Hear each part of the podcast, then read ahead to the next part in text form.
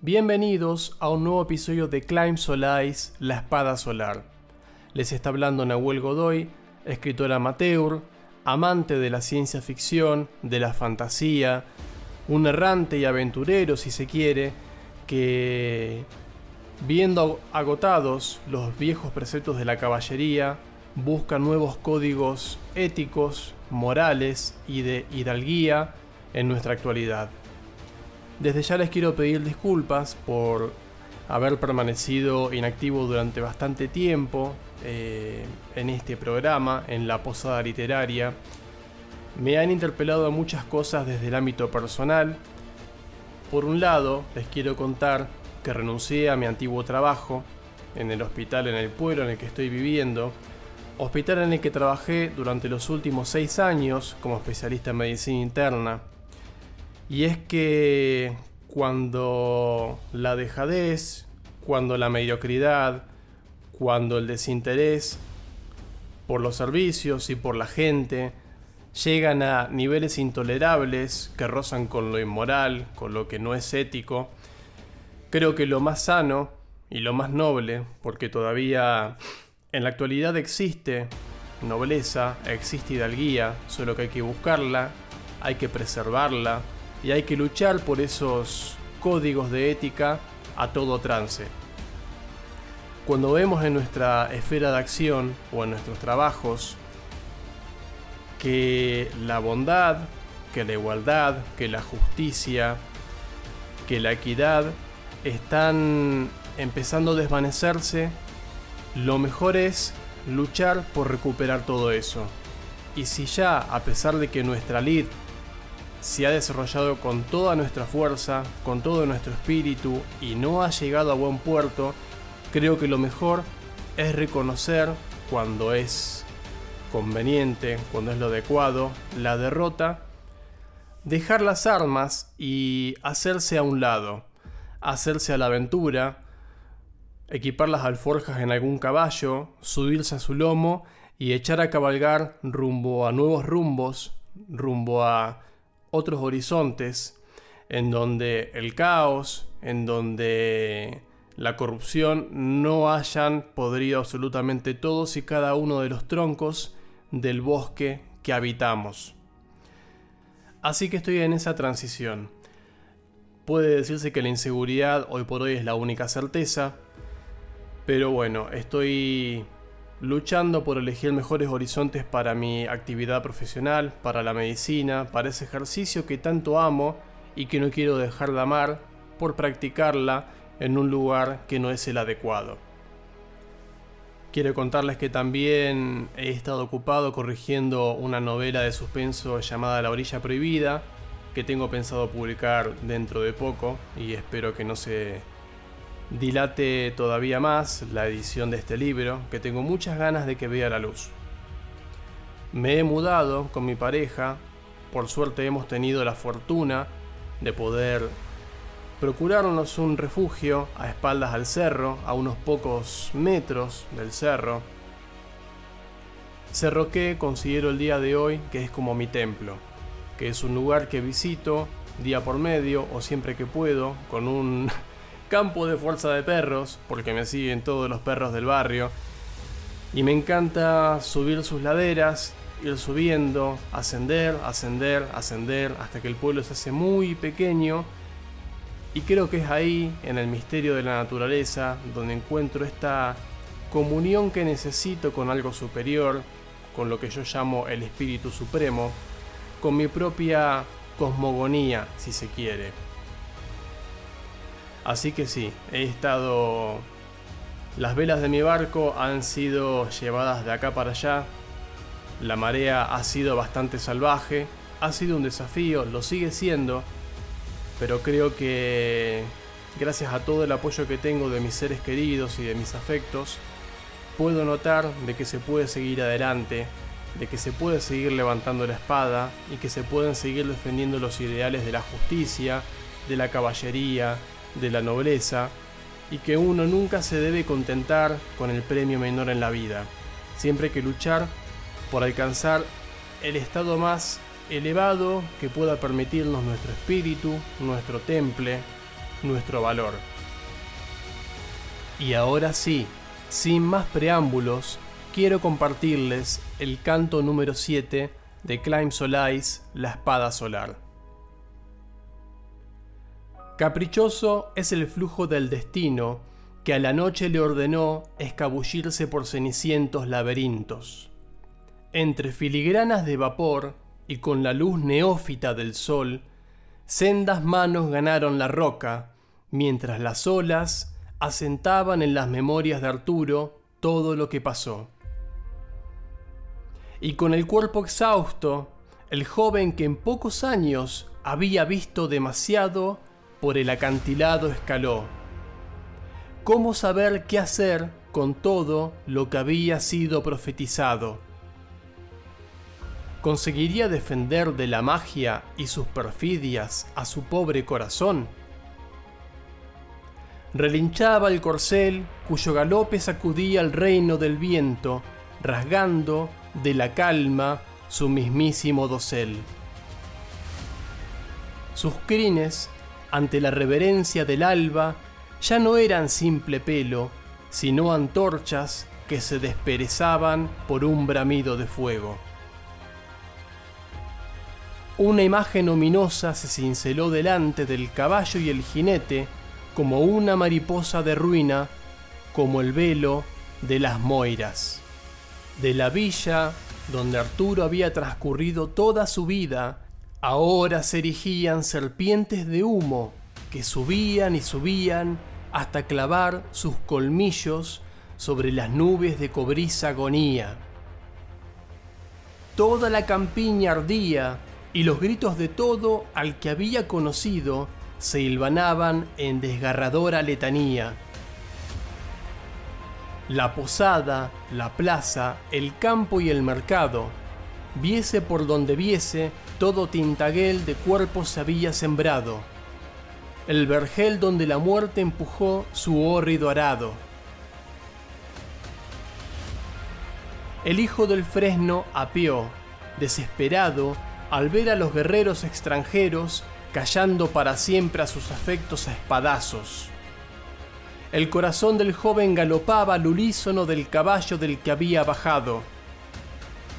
El relincho acompañó el hervor de un corazón paralizado. Aunque los pensamientos de ruina y de haber perdido todo cuanto había amado lo aprisionaban como grillete candente recién forjado, no debió pensar demasiado cuando sus pupilas despulidas por el averno reflejaron a los sajones armados, lanzando dentadas y achicando distancia entre ellos y el muchacho.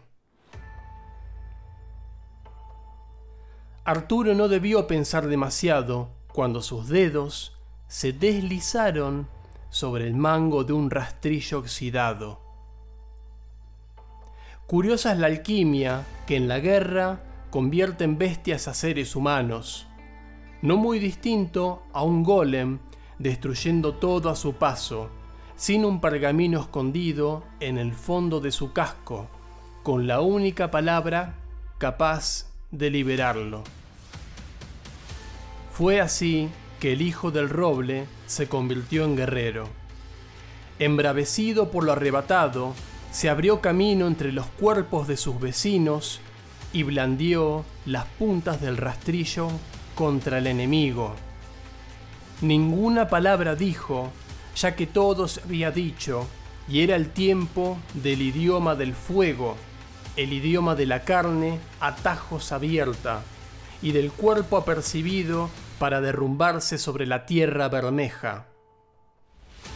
Un círculo rojo anidó en los ojos del protegido por el mago, del desamparado por el cosmos. Arturo lanzaba atajos y esquivaba letales estocadas hasta que el rastrillo se olvidó de la paja y se ensartó lanza en el vientre del enemigo. La primera sangre no era suya. Grandemente temía que fuese la de su padre. Con el cuerpo tenso y los músculos latiendo en tormento, Arturo levantó el rastrillo y empaló a su enemigo, mientras el resto no podía creer el corazón gélido de aquel niño. Cierto era que en lo espeso de la guerra, tiempo no hay para que la serenidad corone la cabeza, pero los saqueadores de aquella comarca dudaron si el chico al que se enfrentaban era un crío o un espectro hambriento de sangre derramada. Arturo gritaba, peleaba y se replegaba, llamando a los suyos, plantando pelea, él solo contra muchos. El cansancio tenazaba sus brazos con viles garfios, mientras se lanzaba al fragor de una batalla para la que nadie lo había preparado. Y en ese pandemonio que le llegaba a través de un vidrio esmerilado, desdibujado por la náusea e hidratado con el llanto, las palabras de Mirdín volvieron a golpearlo como un viento lapidario. Que el miedo no te engañe, hijo del roble, que en mí no encontrarás peligros, aunque sí que habrás de cruzarte con cientos en tu camino. Hachas y espadas casi le rebanan la cara. Las tropas sajonas le dieron caza por callejuelas angostas. Chillaban los cerdos, un gallo repudiaba el fuego a picotazos. El jovenzuelo atravesó incendios que eran un reflejo del Averno, rogando para sus adentros no contar a Kai y a Héctor entre los muertos. Con el pecho de cenizas inflamado, se arrepintió de la ventaja a la que había renunciado al bajarse del caballo. Y cuando el cuerpo empalado cayó a tierra y las manos le temblaron posesas, un sajón emergió de la humareda para reclamar del joven aterrado su cabeza. Hórridas ideas lo atormentaban cual sirenas, mientras la espada del enemigo silbaba cada vez más cerca. Tal vez la efímera suerte era lo que lo mantenía vivo. La cordura del chico se hundía de un modo siniestro, al igual que sus botas, entre el limo, las tripas y el estiércol. Los cuervos se remolinaban sobre las bajas, y un graznido bastó para distraer al enemigo en el momento preciso, cuando el chico sintió el mar bravío en cada uno de sus latidos. Un sajón, emergido de las llamas y el humo, quiso rematar su cuello de un tajo y terminó encontrando los dientes afilados del rastrillo. Arturo se plantó hasta atravesarle la armadura de cuero curtido. El hijo del roble hacía su faena para no terminar siendo él quien cayera. Si la fortuna le era benévola, quizá vería un mañana para llorar tormentas enteras. Sin desaprovechar el visto bueno del destino, tomó la espada del sajón caído. Lo había visto blandirla con ligereza, y él debía sujetarla haciendo acopio de todas sus fuerzas. Con la cara de mugre cubierta, subió al techo de madera de una casa que resistía el pillaje a duras penas. Y usando la chimenea de parapeto, se permitió un instante para mirar su vestimenta. Sangre ajena le lamía la mejilla, las vísceras de alguien le calentaban las rodillas. La fragancia metálica de los fluidos, de cuerpos yertos, impregnaba el que, poco antes, había sido un pueblo miserable, pero sereno, y desde arriba, aprovechando su posición en las alturas, escrutó a lo lejos al que había sido un bosque de verdes pasturas. La misma floresta donde de niño había yacido, en una canasta hecha de corteza, ahora se veía consumida en flamígera condena. No muy lejos, dio con docenas de sajones que llenaban las alforjas de mulas y yeguas con monedas de cobre, cosechas maduras de vidas ajenas. Al motín echaban mano, tanto material como humano, convirtiendo a los pocos campesinos que seguían vivos en prisioneros. Y allí lo vio, apercibiéndose ciego ante el miedo, haciendo grandes hechos de armas con un cuchillo de carnicero. Allí lo vio, dejando profundos tajos en el vientre del invasor. Allí lo vio, al mismo hombre que en el linde del bosque, lejos de abandonarlo, una canción a la diosa Dana le cantó, y en dulce arrullo lo acunó.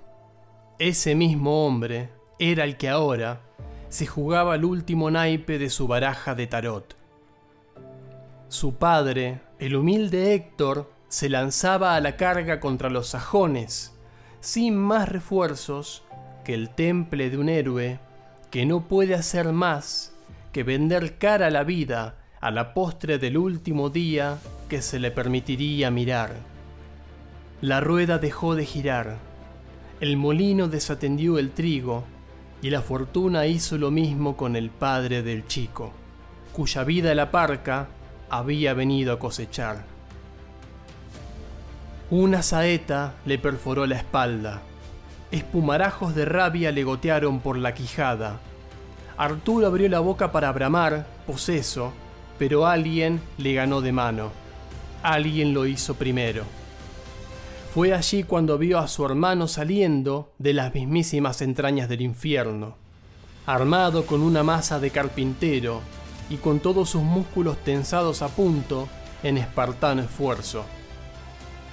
Kai corrió hacia Héctor, sin que nada más importase. La tragedia tiró del hilo, y el hermano de Arturo fue apuñalado en un costado hasta caer en el piso. El hijo del fresno del tejado bajó corriendo para asistir a su hermano, cuando un arquero, con un yelmo de murciélago, tensó la cuerda, y una flecha a Héctor le perforó el cuello. La muerte venció a la vida, y aquel noble hombre, Arturo sabía, jamás figuraría entre los héroes de renombre de una Britaña estremecida. Aquel noble hombre que caía de rodillas con la mano extendida hacia todos sus vecinos, que ahora prisioneros se iban, miró con su último aliento al hijo del fresno, antes de que su mirada fuese preñada con la muerte sombría. Los sajones la comarca abandonaron, desatando el caos por todos lados. Arturo defendió a Kai de mayores agravios, blandiendo la espada robada contra el hacha de un fiero adversario. Ataque tras ataque, aquel bárbaro ganaba precioso terreno, desequilibrando al muchacho hasta acorralarlo en el extremo de un establo. Fue en el límite de sus fuerzas que Arturo ganó el flanco de su adversario y enterró la hoja hasta el mango. Repartiéndose entre los dos pilares de su familia, Arturo bramó a los cielos, y su grito fue el de un demonio que, por vez primera, abría sus ojos de petróleo a la luz del día, abría sus ojos a un mundo que hablaba su dialecto, el de la muerte sin miramientos, el lenguaje de la casa furtiva. Hasta aquí el canto número 7 de este poema épico titulado Climb Solais, la espada solar. Este es un canto de batalla, un canto rojo, un canto de sangre, es la marca del héroe va a ser un punto de inflexión para este joven Arturo. Como pueden notar muchos oyentes, el lineamiento que estoy siguiendo de esta historia artúrica no es un lineamiento canon. Hay muchísimas cosas que van a variar respecto al mito original, si es que podemos decir que existe un mito original, ya que las versiones que versan acerca de esta historia son prácticamente incontables. Geoffrey de Monmouth tiene su versión, Cretin de Troyes tiene su otra versión, Mallory tiene su versión, Steinbeck tiene su otra versión. algunos puntos coinciden, otros divergen cada vez más. Lo que este humilde escritor intenta hacer o intenta transmitir en este podcast es la interpretación que yo puedo tener acerca de esta historia, acerca de esta saga, acerca de lo que yo interpreto o concibo con cada uno de sus personajes, que seguramente se va a alejar de las historias ya narradas, de lo que los bardos han contado durante siglos y siglos, pero no deja de tener un hilo conductor. Y este hilo conductor es, o pretendo que sea, que todo ser humano, aunque esté atravesando la noche más oscura de su vida, aunque vea que el acero injusto arrebata a todos y cada uno de sus seres queridos, puede encontrar la nobleza en su interior, puede encontrar la hidalguía para superarse ante la adversidad y poder construir un reino nuevo, un reino eterno, a través del coraje, del valor y de la empatía. Gracias a todos por escucharme y nos encontramos en un nuevo episodio, en el canto número 8 de Crime Solace, La Espada Solar. Desde ya les digo que voy a empezar a subir nuevos podcasts o nuevos episodios con más frecuencia, así que quédense cerca porque pronto van a tener nuevas noticias y espero que este episodio les haya gustado. Para comentarios o para sugerencias, por favor, no duden en dejarlas en mis redes sociales. Pueden encontrarme en Facebook como Nahuel Godoy Escritor, en Instagram como Nahuel Godoy Escritor, o tienen mi mail que es nahuegodoy6 Lo que más uso actualmente es Instagram, así que pueden encontrarme ahí, me pueden agregar, me pueden seguir para mayores novedades y también me encantaría conocer la opinión de todos y cada uno de ustedes, que a fin de cuentas son la causa por la cual estoy subiendo esto siempre que puedo o siempre que me lo permito. Gracias a todos ustedes por permitirme ir tejiendo esta odisea.